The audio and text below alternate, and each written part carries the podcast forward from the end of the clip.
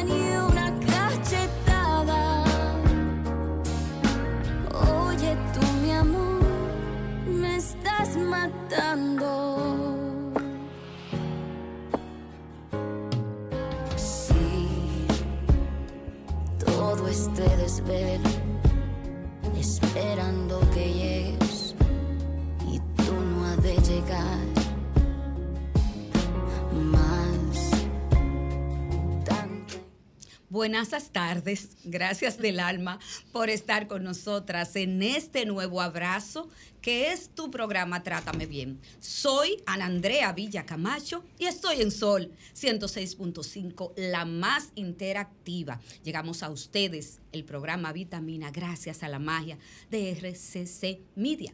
Y bueno, Jennifer Peguero, como la producción es suya, dígale a la gente cuáles nuestras frecuencias, cuáles son los contactos y qué tenemos en el día de hoy.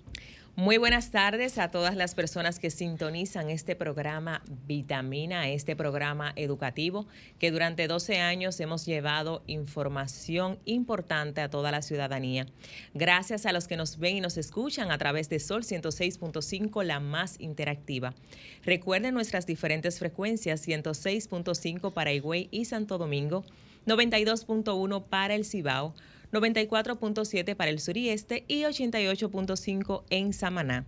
En las redes sociales nos pueden seguir como Trátame Bien Radio, Sol FM, RCC Media, que es la sombrilla de esta emisora, y por supuesto también buscar el programa en YouTube, que siempre nos preguntan a través de las redes sociales. Desde que termine el programa usted puede ir a buscarlo en YouTube. Miren, hoy vamos a estar hablando de un tema sumamente interesante, como hemos adelantado a través de las redes sociales. Vamos a estar hablando de la violencia psicológica. Y para ello vamos a tener a dos invitadas de lujo. Una de ellas es eh, la señora Rosa Yudelka de los Santos, perito forense del INASIF. Es experta en investigación criminal y terapeuta familiar. También tenemos a la señora Wendy Lara, psicóloga y autora del libro El día más importante de Marixa. Queremos que ustedes también que nos sigan aquí a través de las redes sociales puedan participar. Un abrazo y salutaciones a Psicovivencias RD, Ana, que ah. está conectada, nuestra querida Auris. Un abrazo para ti. Así es. Y ya ustedes saben, este es el tema que está sobre la mesa y de inmediato entramos con el desarrollo del mismo. Nos fuimos, Jennifer Peguero y Rosa Yudelka de los Santos. Gracias. Gracias del alma por decir que sí a este llamado para toda nuestra comunidad del programa Vitamina. Primero, es importante que la gente que nos está escuchando en el día de hoy sepa qué es la violencia psicológica o qué es el maltrato psicológico que es lo mismo la Menchos. Buenas tardes, gracias por la invitación. Para mí es un placer estar aquí con ustedes y sobre todo tratar un tema que realmente me llega tanto, me hace, realmente me llega al alma porque es un tema que tengo 16 años trabajándolo y viendo víctimas continuamente. Entonces, una de las cosas que más me preocupan como terapeuta y como perito, como psicóloga forense, es precisamente la violencia psicológica. Dirán, ¿y por qué la violencia psicológica? Porque es la introducción a lo que es la violencia. Regularmente lo que se ve afuera es la violencia física, es el golpe es el empujón, es quizá el moretón en el ojo, pero la violencia psicológica es la forma sutil de la violencia y es la, es la primera fase de lo que es la violencia. Es como la puerta de entrada. Es la puerta de entrada lo que es la violencia. Es la conducta que ejerce el agresor sobre su víctima de manera sutil. Muchas veces comienza con los famosos celos, que la gente lo normaliza y ve, no, esa frase tan terrible que si no me cela, no, me, cela, no me quiere, o él me cela porque me quiere entonces ahí comienza lo que es la violencia psicológica. Inclusive para muchos no, no, no, es ajeno que no solamente comienza en las relaciones de pareja, en el matrimonio, comienza inclusive desde el noviazgo. Hay muchas señales de violencia, señora, hay muchas pinceladas y precisamente en la violencia psicológica donde está el aviso para lo que es la violencia. ¿Es primita hermana la violencia psicológica de la violencia verbal? Claro, Claro que sí van de la mano, porque la violencia psicológica, aparte de que una violencia sutil, que se manifiesta con comportamientos, con conducta, la violencia verbal también comienza de esa manera. Porque en la primera parte, por ejemplo, la conducta control, que es la violencia psicológica comienza con la conducta control, que no se emiten quizá eh, eh, ofensas directas, pero comienza con decirle, mira, eh, yo no quiero que tú vayas a tal lugar, no me gusta esto, de manera sutil, no me gusta esa ropa. Entonces la violencia verbal entra después, porque que la violencia es cíclica. Ah. Es cíclica. Comenzamos primero con comportamientos de control, comportamientos inadecuados, con comportamientos quizá, por ejemplo, como manifestaciones, aislamiento, eh, no me gusta que haga esto, no me gusta lo otro, pero de manera sutil. Entonces después sí viene la violencia verbal. Este es un programa integral y muchas veces las personas interpretan que es un programa que solo defiende los derechos de las mujeres, sino este es un programa que apuesta a la familia. Pero ahí están los datos, ahí están las estadísticas. Según las estadísticas que usted viene trabajando hace más de 16 años, ¿cuáles son, eh, cuál género sufre más eh, violencia psicológica? ¿Qué se ha evidenciado, hombres o mujeres? Mira, es que definitivamente es, no es un asunto porque no, vayamos a favor de nadie, es un asunto de cultura, donde ni siquiera eh, eh, nos educan para eso. La mujer en un por ciento muy elevado eh, sufre más violencia que el hombre. No descartamos que en algún momento no, no existe esa posibilidad, claro que la hay, claro que existe, pero estadísticamente las estadísticas hablan que la mujer es la que sufre más violencia que el hombre. Es la, la violencia psicológica dentro del fenómeno criminal de la violencia es la más denunciada o la violencia física? La violencia psicológica es la más denunciada. Sí. Sí. Es la más denunciada. Es la más denunciada porque realmente produce un daño eh, eh, significativo en la víctima. Lo que pasa es que regularmente, como decía anteriormente, la que se ve es la física, pero la violencia psicológica es más común de lo que nosotros nos imaginamos, por muchísimos factores. Y en todos los escenarios se puede dar la violencia psicológica de manera normalizada, podríamos decir. Claro que sí, en todos los escenarios. La violencia no tiene clase social, no tiene raza, no tiene... La violencia es violencia en todos los escenarios. Tanto se da en, en todos los niveles, se puede dar la violencia. Sí, cuando hablan de todos los niveles nos referimos que se puede dar en el seno del hogar, eh, en el trabajo, en la calle, con los amigos, en la los amigos, en las relaciones, eh, inclusive en las relaciones familiares. Claro. Llegó más allá, o sea, el machismo está en la casa está en la calle, está en los medios de comunicación, está en la publicidad, está en, esas relaciones laborales más latente porque usted dura más tiempo en el trabajo que en la casa. Entonces está en todos lados. Pero la puerta de entrada a cualquier tipo de violencia, como tú dijiste, más allá, es precisamente la psicológica. Y producción, yo quiero que me, que me den la oportunidad de decir algo que no quiero olvidar. Trátame bien, el nombre de Trátame bien precisamente es motivo o razón de un libro que así se llama, Trátame bien, de Esmeralda Berber, que yo compré una vez en Barcelona y contaba la historia de 18 mujeres que habían sido víctimas de violencia psicológica y cómo habían sobrevivido al tema de la violencia psicológica. Te amo, Wandy Robles. Entonces, eh, así nace Trátame Bien. Y esta, esta, este tipo de delito tiene, señores, un gran impacto. Pero me gustaría saber cómo es el comportamiento de la persona que ejerce violencia psicológica, sea hombre o mujer. Y quiero dividirlo en dos, Jennifer Peguero. ¿Cómo se comportan los hombres que ejercen violencia psicológica? ¿Cómo se comportan las mujeres que ejercen violencia psicológica? Sí. Eh, el comportamiento va muy de la mano con, la personalidad de cada sujeto, de cada individuo. Por eso, inclusive yo en el plano psicológico, como profesional de la conducta, no me refiero sencillamente solamente hombre-mujer, me refiero al plano individuo, tanto de, manera de que cuando ejerce. Pero en el caso del hombre, la violencia psicológica es más fuerte muchas veces que la mujer. ¿Por qué?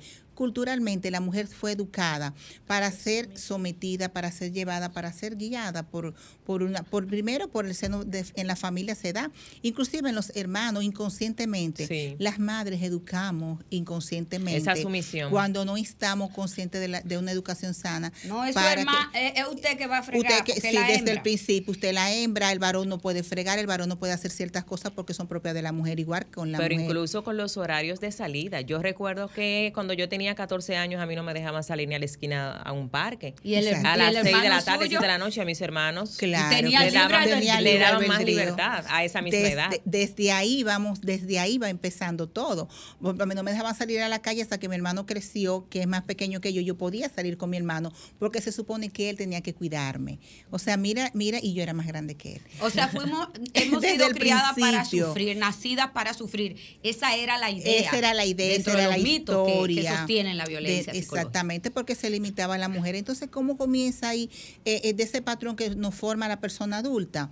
El adulto se forma para que entonces eh, desde un principio ejerza presión sobre su pareja, desde el noviazgo, inclusive una vez se va a las escuelas de alchal y talleres, adolescente ya, de, edad de 14 y 15 años, y cuando uno empieza a hablar con esos adolescentes, ya ellos tienen esa conducta, ese chip de cómo deben de que no, porque ella debe de respetarme, no porque ella no puede juntarse con fulanita, no porque esa amiguita no le desde la adolescencia. No estamos hablando solamente de la relación de pareja. Entonces, porque cuando uno le cuestiona muchas veces, porque eso fue una conducta aprendida.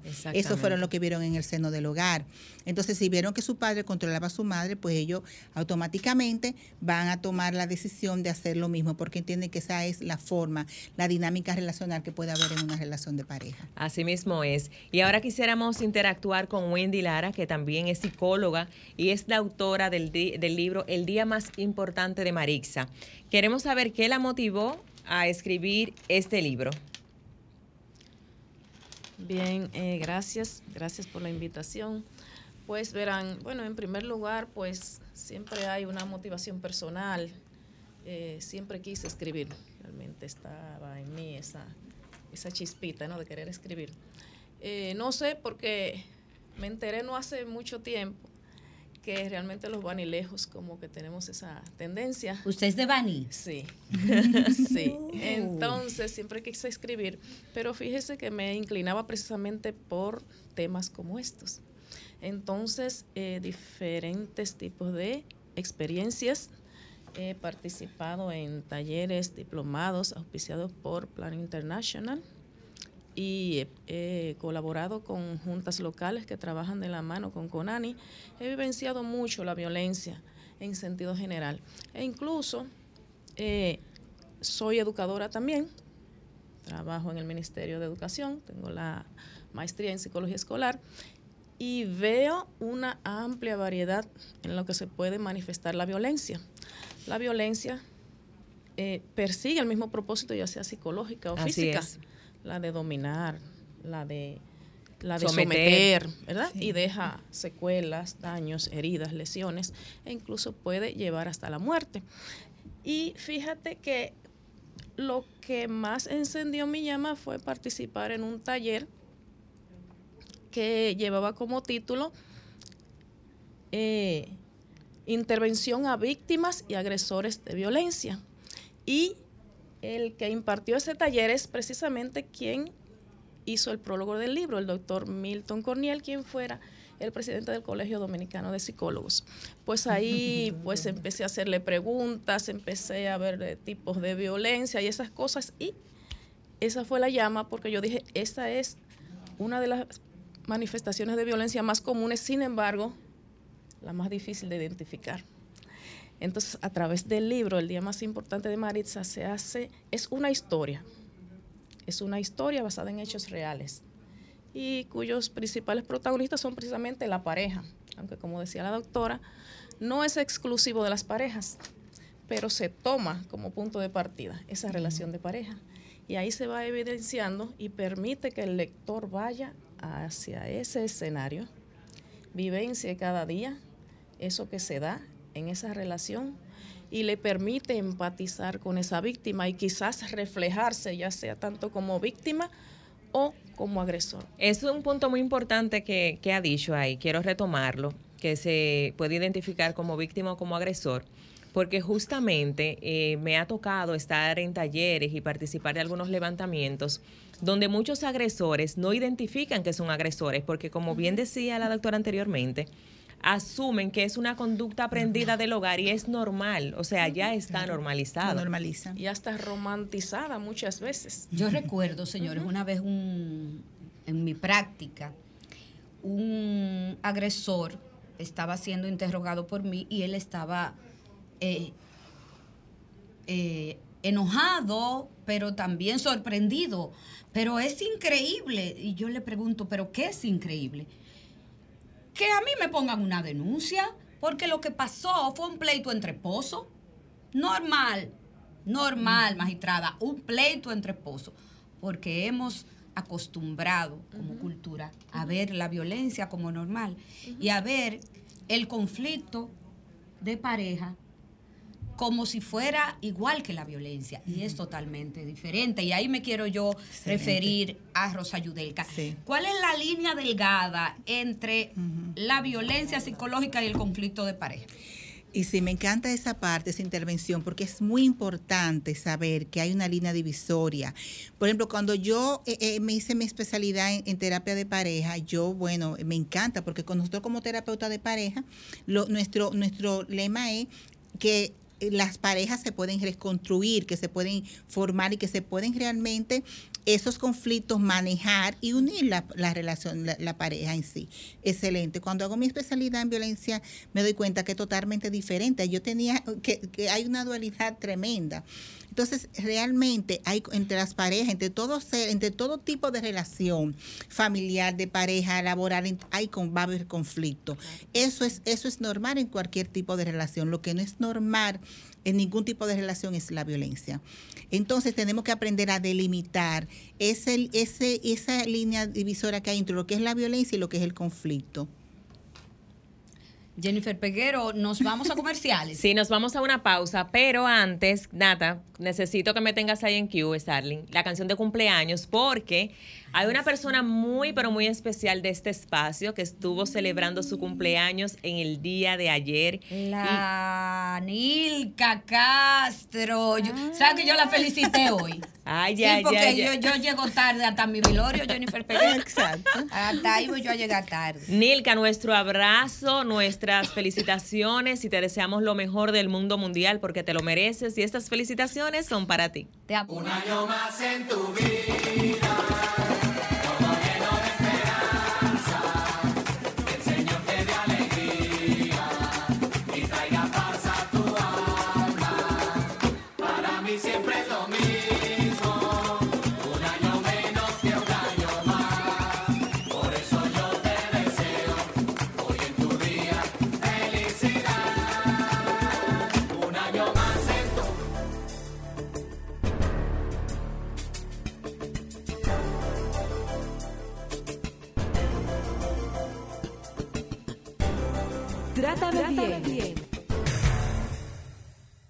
Emociono cuando escucho esa canción Mujer Florero, porque describe Jennifer Peguero lo que es la violencia psicológica. O sea, aunque poco nos vemos, aquí siempre te espero. O sea, es la tradicional mujer que está en la casa esperando obedecer las órdenes, Wendy, de su patrón. Lo que pasa es que el cuento cambió, Wendy, ¿verdad?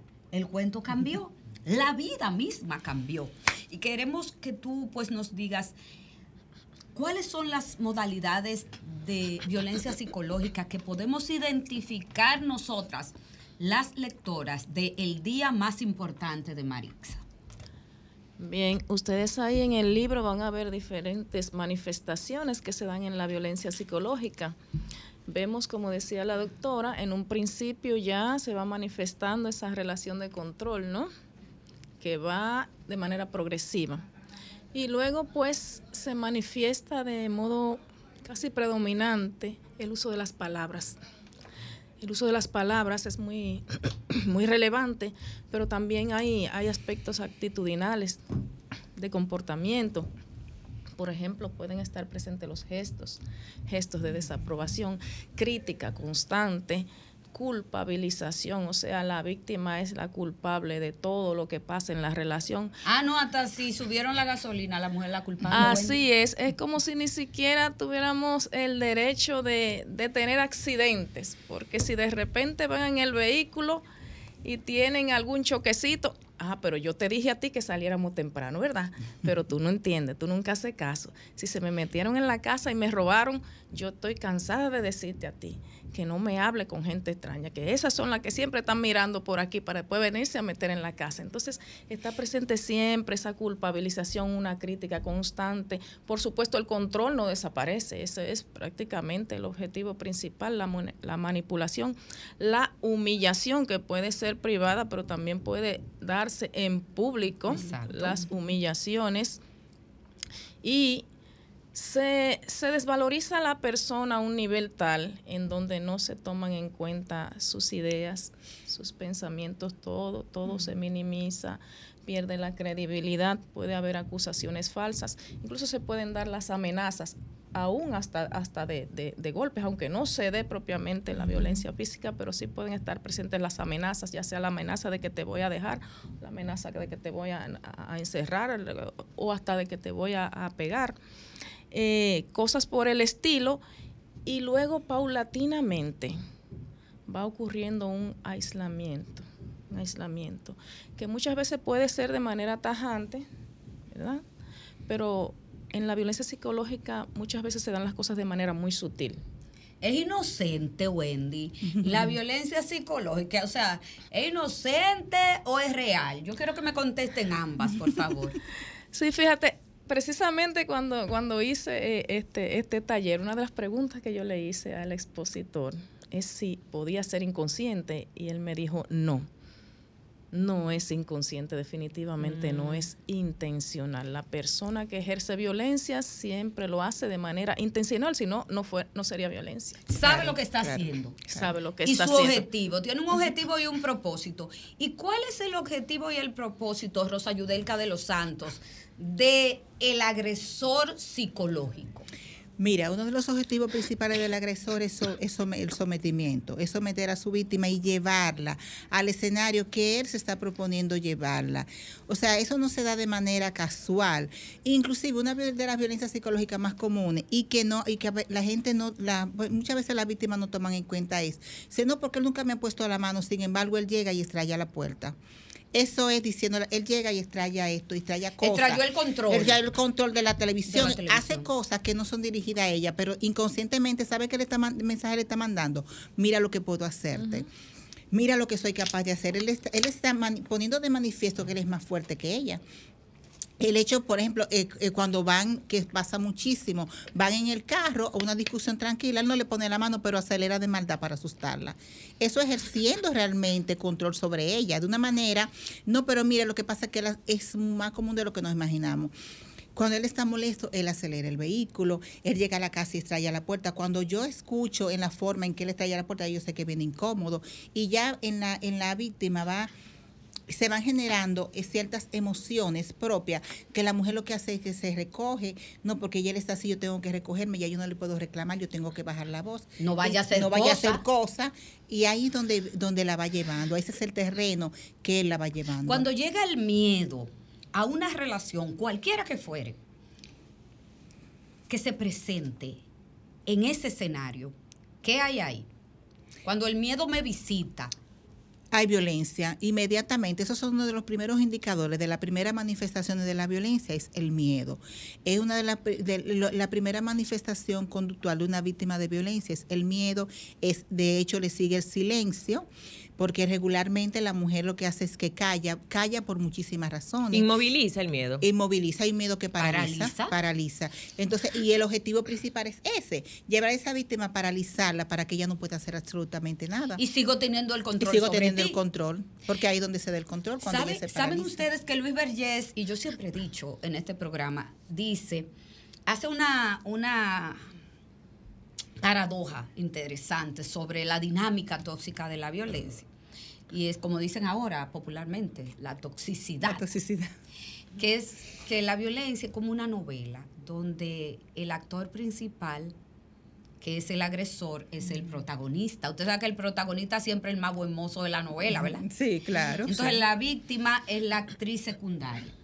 Y cuando la mujer se porta mal y desobedece, entonces yo te castigo. ¿Por qué te castigo? Porque te portaste mal. Exacto. Entonces, más o menos así es la dinámica difícil la violencia. Entonces, ¿cuáles otras señales? Wendy, tú has dicho varias señales que podemos identificar donde se, se da la violencia psicológica. ¿Qué otras tú nos puedes decir? Va desde tu experiencia de escritora y de especialista en la conducta. ¿Tú te refieres a señales en, el agresor o en la víctima? En el agresor. Para la víctima vamos ahora. Sí, pero también lo que se da en el hogar. Por ejemplo, cuando te dicen, tú no puedes salir con esa ropa. Eso es violencia psicológica que está ejerciendo, porque hace sentir incluso a la mujer incómoda, o cuando ella está celebrando algún logro y él la hace sentir Está muy contentica, tú Exactamente. Oh, pero ven acá, uno no puede estar ni contenta en esta vida. Acuérdate quién fue que te ayudó, quién te llevó hasta ahí, quién fue que logró yo te hice, logros, yo te hice. Yo, mire, mire, una, una de las, yo te hice. Tú no eras nadie cuando yo te conocí. Tú no eras nadie. O sea que sus propios logros no son de ella. Eso se lo está atribuyendo. pero yo te pagué la universidad. Ahí te damos pie, Wendy. Dale para allá. bien, bien. Ustedes mencionaron algunas no se reconocen ni siquiera los logros de la, de la víctima. Todo tiene que ver con él o con ella, quien está ejerciendo. Se, hay siempre en la violencia esa disparidad de poder. Fíjese, no es, no tiene que ser precisamente una crítica a las relaciones tradicionales, porque aún en una relación tradicional en donde el hombre sea el proveedor y se le conoce como, como, qué sé yo, como la cabeza de la familia, si ese proveedor está encaminado a buscar el bienestar de la familia, pues no tiene que ser una, una relación disfuncional ni nada por el estilo, ¿no? Porque él busca el bienestar de su pareja y de su familia.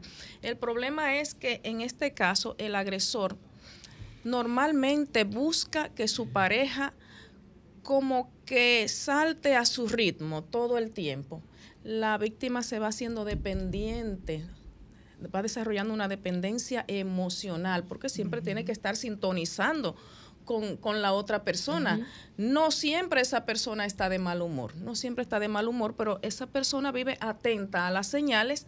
Déjame ver cómo llega a la casa, como decía la doctora, y yo actúo en base a esa emoción. Pero cuando está feliz, yo también tengo que actuar en base a, esa es la dinámica. A esa dinámica. Entonces, una de las cosas que, que ocurre como características principales de esta relación es que es progresiva, como ya dijimos, y la persona se va viendo cada vez de modo más seria, más inflexible.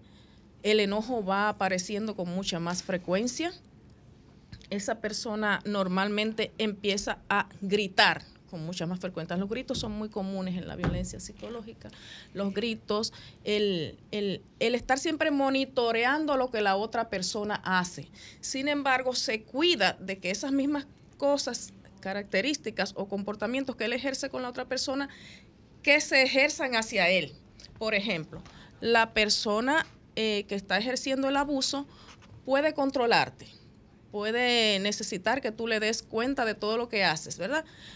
Pero no permite ingresos, pero no permite que tú lo hagas con él o con ella porque puede darse ambas vías aunque sea más común de hombre a mujer.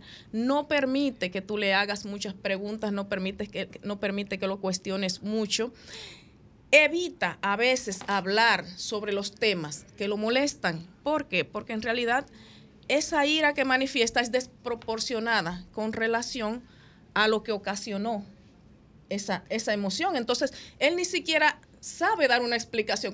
Pero ¿qué fue lo que te molestó? Mira, mira, mira, no, no, no vamos a hablar. No hablemos de ese no tema. Hablemos, no, o sea, no hablemos. Entonces, si yo no me puedo comunicar contigo en una relación de pareja, ¿cómo esto va a echar para adelante? O sea, yo tengo que hablar lo que a mí no me gusta y lo que a mí me gusta. Exacto. Entonces, muchas veces no se puede dar esa comunicación porque de repente nos sentamos a hablar, tú te molestas, tú gritas, y me reclamas, me dice que lo que sucedió, sucedió porque yo te dije que lo hicieras de esta manera y no lo hiciste. Otra vez.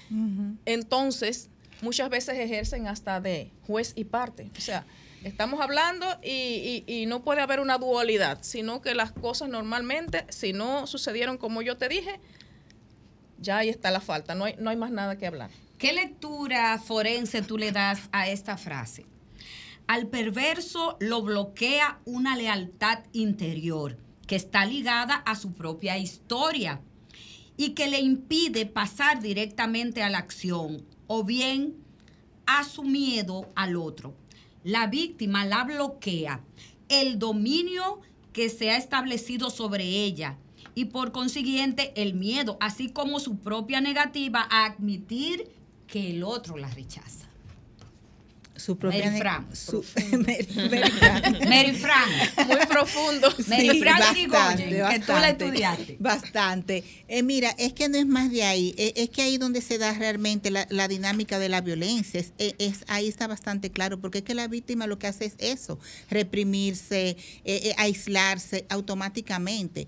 Y, y, para no perder el hilo de lo que acabábamos de decir ahora, cuando tú decías ahorita, qué bueno que se tome en cuenta y, y que se tenga bastante claro entre lo que es la dinámica de una relación violenta y lo que es un conflicto de pareja, que se mencionó prácticamente ahora y lo voy a decir más detalladamente y me gustaría que quedara en cada uno, es lo siguiente. En una relación de pareja estable, lo que se da, hay cuatro elementos básicos que son sumamente importantes y necesarios, Cuenta, que es la comunicación, el compromiso, el respeto y el amor. Entonces, y si no hay, y si, no hay, ninguna, de esas, ahí, no ahí no es. Ahí no es. ahí no entonces, está bastante claro que en las relaciones de violencia, precisamente, esas son las dinámicas que no se dan. No hay comunicación, como se acaba de decir. No en una relación donde hay violencia, no hay una comunicación sana, no hay una comunicación adecuada, no hay un compromiso porque solamente es una relación unilateral donde el que decide, el que toma la decisión es el hombre, donde la mujer no tiene voz ni voto. Entonces ahí realmente no hay una relación estable. Hay una pregunta que quiero hacerle a ambas. Em, ahora se está dando mucho, yo estoy viendo mucho eh, quejas de amigas que están casadas que dicen que sus parejas están realmente ahora casadas con el celular, que las anulan por el celular, que de madrugada están en el celular. Pregunto, bloquear emocionalmente a una persona y cambiarla por un celular es una forma de violencia psicológica. Claro que sí.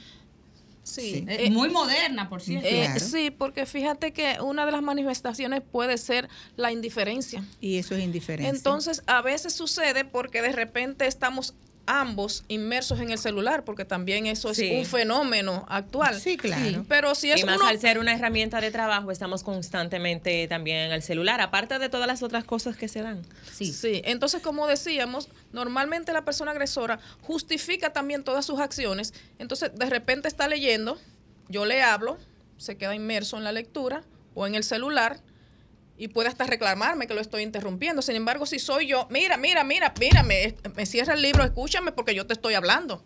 O sea, siempre, siempre se va a dar esa, esa desigualdad. E, e, esa, e, esta relación se basa mucho en esa disparidad de poder, en donde yo soy siempre el que ejerzo el poder, el control, en donde siempre tengo la razón, tú siempre estás equivocado, aunque no se diga eh, con palabras meramente, pero eso es lo que se manifiesta normalmente. O sea, la violencia psicológica, Wendy, se manifiesta con hechos, con omisiones, con palabras, con acciones. Es de verdad desgastante este tipo de forma de maltrato, pero vamos a seguir hablando de ello luego de esta pausa. Me voy a comerciales. Esto es Trátame bien, no le cambie.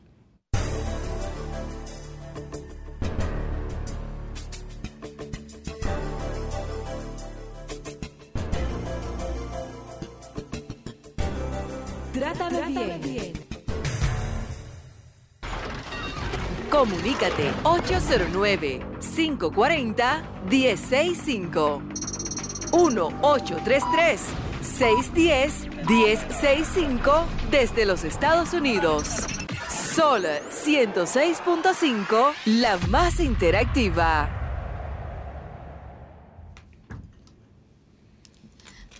Bien, señores, estamos de nuevo aquí en el aire. Hablamos de violencia psicológica. Aquí en tu programa Vitamina, Rosa Yudelka de los Santos y Wendy Lara. Las consecuencias de este tipo de abuso. ¿Cuáles son? Mira, la violencia psicológica tiene muchísimas escuelas en la víctima. La primera eh, secuela psicológica que comienza en una víctima es la, la autoestima, la laceración de la autoestima. Lo primero que se le baja a una víctima es ese amor propio. Esas son, eh, ahí comienza todo. Eh, luego también deja realmente eh, indicadores en lo que tiene que ver con el cuadro de ansiedad y depresión. Muchas veces las víctimas que sufren, eh, que son víctimas de violencia, se deprimen, tienen cuadros de ansiedad severo. Esas son las primeras manifestaciones. ¿En qué van esos cuadros de ansiedad? Por ejemplo, la víctima se siente, siente nervios, siente dolores de cabeza e incluso hay mujeres que son víctimas de violencia que van al médico porque piensan que tienen algún problema eh, físico y porque tienen palpitaciones, porque tienen problemas, quizás se sienten en situaciones estomacales, sienten que tienen taquicardia y cuando van no tienen ninguna afectación física. ¿Insomnio? Insomnio regularmente hay falta de sueño, hay insomnio porque una mujer cuando está siendo víctima, lo primero que está pensando es que, qué va a pasar con su vida, qué va a pasar con su, su sistema familiar, todas esas cosas no le permiten dormir y por lo tanto, inclusive hay muchas cosas que se dan en la víctima. Una mujer que es víctima de violencia no puede ser funcional de una manera eh, normal, porque con una mujer que no puede dormir toda la noche pensando en lo que le está haciendo su agresor. ¿Cómo va a trabajar? ¿Cómo va a trabajar al día siguiente? Al día siguiente eh, va uno siempre uno puede ver en, en el entorno laboral personas que llegan con cabizbaja, no son funcionales, no tienen el mismo rendimiento que puede tener una persona que tiene una vida estable y una vida normal. Son palizas emocionales que le dan a las personas que son víctimas. Claro que son palizas emocionales porque es que la mujer está devastada, la mujer está, cuando la mujer tiene problemas de autoestima, ya entiende que no tiene la misma fuerza que tiene, una, que tiene una mujer que se desarrolla normalmente en su ámbito laboral. Ya inclusive tanto decirle tú no sirves, porque ahí comienzan con las palabras malas, que la mujer inconscientemente se está creyendo que no sirve. O sea, la o mujer... que es fea. O que es fea, le dice, mira, tú no te has visto, tú estás gorda, tú esto, y la mujer ya no viste igual, la mujer no proyecta, porque señores, lamentablemente, nosotros lo proyectamos físicamente lo que tenemos por dentro. y qué bueno que toca, qué bueno que puso ese tema de, de, lo laboral, porque yo tuve una experiencia con una compañera que nosotros todos la veíamos ella como que siempre medio tristona y, y, le elogiábamos y hasta admirábamos porque su esposo siempre la pasaba a buscar. Sí, Ella no participaba de ningún coro. No, mi esposo me va a buscar porque vamos a hacer algo, que sé yo qué. Sí, siempre claro, lo mismo. Claro. Y años después fue que nos dimos cuenta que ella era víctima de violencia. Sí. Claro, Sí. el control ahí. Te, te voy a era el pasar control. para que no te vaya por otro No sitio. era romanticismo, no, era No, control claro. total. Qué belleza. Sí. Wendy. Sí. Continuamos entonces con las consecuencias, ¿sí? Sí. Eh, fíjense, pues. eh, la doctora habló de algunas consecuencias que pueden ser incluso diagnosticables. Hay otras que la víctima siente que puede expresarlo en una consulta, eh, pero que tienen que ver con cosas que quizás eh, no vayan a tener en sí un nombre propiamente dicho como diagnóstico, pero por ejemplo está la sensación de confusión constante en una relación en donde nada parece claro. De repente yo tengo un sentimiento y esa persona me dice que eso no es así, que lo que yo estoy sintiendo son cosas mías, o que es que yo soy demasiado sensible, o que yo siempre estoy inventando cosas. Entonces la confusión está presente en todo momento. También la persona puede tener manifestaciones de ira que puede desencadenarla hacia otras personas. En este caso, cuando hay niños en la relación, pues muchas veces se desencadena hacia los hijos. Y eso pues viene como un círculo vicioso porque entonces vuelve a caer en estos sentimientos de culpa de que por qué actuó así, que es verdad lo que él me está diciendo. Eh, por supuesto, est- siempre están presentes esos sentimientos de tristeza. Eh, Angustia. eh, por los mismos patrones de ansiedad puede haber alteraciones en la alimentación también.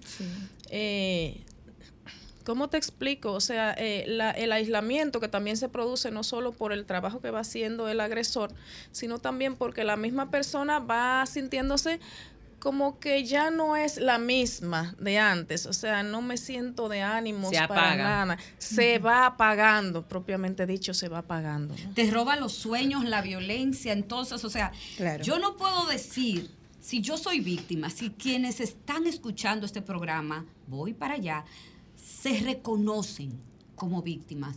Se No ven en ese decir- espejo. Se ven en ese espejo, Jennifer Peguero. No podemos decir que podemos tener un proyecto de vida y un propósito de vida, porque la violencia te roba eso, te roba las ganas El deseo de seguir. el deseo de seguir. Pero la buena noticia es que de ahí se sale y esa es la sí. reflexión final que yo quiero que la comunidad de este programa de vitamina escuche.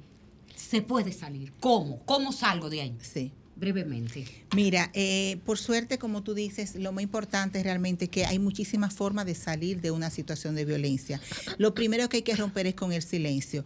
Tú decías una compañera de trabajo que no admitía que su esposo le estaba controlando porque la mujer le da vergüenza, que sepan que ella es una víctima de violencia. Entonces, quiero que sepan el día de hoy las mujeres que realmente pueden contar con ayuda. La mujer puede denunciar la violencia, puede buscar ayuda terapéutica, puede buscar una red de apoyo, un acompañamiento adecuado, que rompa con el silencio, que es lo más importante para ¿Dónde romper te con contactan? ¿Dónde te contactan, Rosa Yudelka, para orientación y ayuda terapéutica? Sí, bueno, puede ser a mi número de teléfono 809-802-4398. Eh, ya conoce mi nombre, ya como tú has dicho, soy terapeuta familiar y de pareja. Eh, realmente tengo una especialidad también en violencia de género y en criminología. Excelente, Wendy. ¿Dónde pueden buscar el libro? El día más importante de Marixa. Eh, no sé si pudiéramos. Sí, lo vamos a colocar, para pero que para que veamos los teléfonos porque como que no me lo sé, pero sí está ya disponible en librería Cuesta ya ah, Y en Santo Domingo, contactarlo. Santiago. Eh, ellos tienen 809-412-2447. Algo muy- 809-412-2447. Sí, algo muy importante que no quiero que se me pase es que ellos tienen envíos a cualquier parte del país. Me pueden contactar a mí también de manera personal a mi teléfono, a través de mí.